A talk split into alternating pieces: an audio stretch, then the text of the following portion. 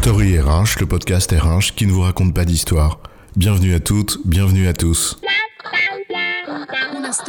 History is made of stories.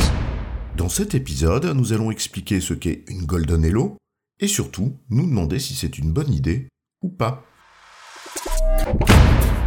Quand le marché est en faveur du candidat, que les entreprises font la danse du ventre pour les attirer, autant te dire, moi je mets une prime de bienvenue pour leur donner envie de nous rejoindre. Viens chez moi, tu auras un cadeau. C'est facile, non? On n'attire pas les mouches avec du vinaigre, mais un candidat ou une candidate avec une prime à l'arrivée. Bref, ce qu'on appelle une Golden Hello. Ouais, mais voilà. Faudrait tout de même pas que cette Golden Hello se transforme en douche froide. Alors, la Golden Hello, une fausse bonne idée?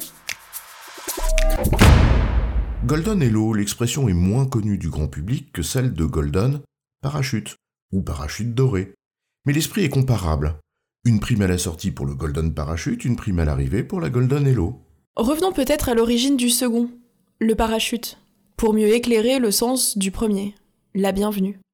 Un mandataire social, sans contrat de travail, c'est-à-dire dirigeant non salarié, mais qui touche un salaire au titre de son mandat social, même s'il est affilié au régime général de la sécurité sociale, ne bénéficie pas de l'assurance chômage. Et les protections privées qu'on pourrait y substituer, eh bien elles coûtent une blinde. Dans ce cas-là, le parachute, comme son nom l'indique, joue le rôle d'une assurance chômage. La pratique a pu par ailleurs se démocratiser sur des postes de dirigeants ou cadres supérieurs, salariés avec un contrat de travail. Si beaucoup en ont entendu parler, c'est parce qu'on a parfois observé des dérives, et que les médias en ont fait leur chou gras, comme toujours.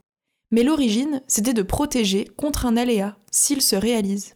La Golden Hello répondait peu ou prou au même principe. Protéger un salarié qui pourrait rejoindre une entreprise, contre le risque de perdre quelque chose qu'il aurait obtenu en restant là où il est. L'idée est simple à comprendre.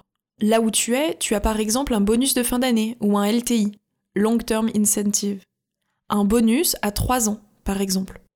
Tu quittes ton job en cours de route, bah tu risques bien d'en perdre une partie, si ce n'est la totalité. Cette perte potentielle, tu la mets évidemment dans la balance au moment de tes arbitrages. Si l'entreprise qui cherche à te recruter compense cette perte potentielle avec une prime de bienvenue, cela sort cette difficulté de ton équation. Le principe est parfois aussi utilisé pour attirer des populations difficiles à recruter. Là, il ne s'agit plus de compenser une perte, mais d'offrir un cadeau de bienvenue, sous la forme d'un bonus. Et ce, pour inciter à accepter une offre. Pour certaines entreprises, c'est aussi une pratique pour compenser une attractivité insuffisante sur les salaires fixes tout en n'introduisant pas de distorsion significative dans leur politique, ce qui serait évidemment source d'iniquité et donc de problèmes. Si le principe de la Golden Hello en lui-même n'est pas critiquable, plusieurs remarques peuvent néanmoins être formulées. La première, c'est qu'une Golden Hello pour compenser la perte d'un avantage qu'on aurait touché en ne partant pas de là où on était, c'est une solution concrète qui n'introduit pas de difficultés particulières. Si ce n'est peut-être un point. Si l'on en fait trop la publicité, cela peut créer des jalousies ou un sentiment d'injustice chez celles et ceux qui en auraient pas bénéficié en leur temps, alors qu'ils ou elles étaient dans une situation comparable. Mais ça, c'est la vie. Ça peut surtout susciter des interprétations abusives et erronées. Donc autant donc que ce soit plutôt soumis à confidentialité, mais si la perte était réelle, ça se plaide. Même chose quand il s'agit d'un cadeau pour attirer, si l'on veille à ne pas en faire publicité. On peut en effet comprendre la force de la loi de l'offre et de la demande, mais cela invite quand même à une réflexion. Si c'est cela qui déclenche l'acceptation du candidat, c'est quand même un indicateur.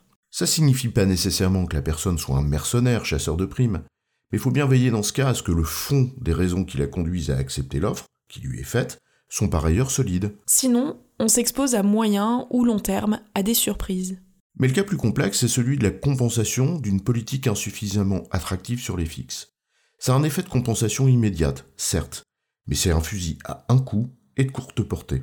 Ça ne réglera pas en effet la question du décalage avec le marché, dans la durée, qui reviendra sur le tapis à un moment ou à un autre. Cela doit donc inviter l'entreprise à réfléchir à d'autres leviers de compétitivité, d'abord sur un plan purement financier, en inscrivant sa réflexion dans une logique de rémunération globale, donc en tenant compte de tout ce qui a une valeur pour le candidat, mais également sur tout le reste, qui n'est pas d'ordre financier.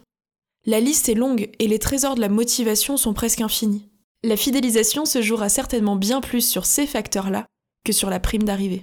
En résumé, une Golden Hello peut être un instrument utile pour compenser la perte qu'aurait un candidat en acceptant une offre.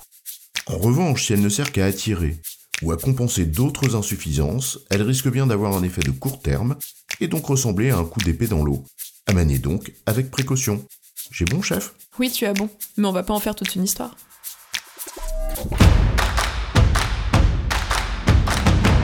Story RH, le podcast RH qui ne vous raconte pas d'histoire.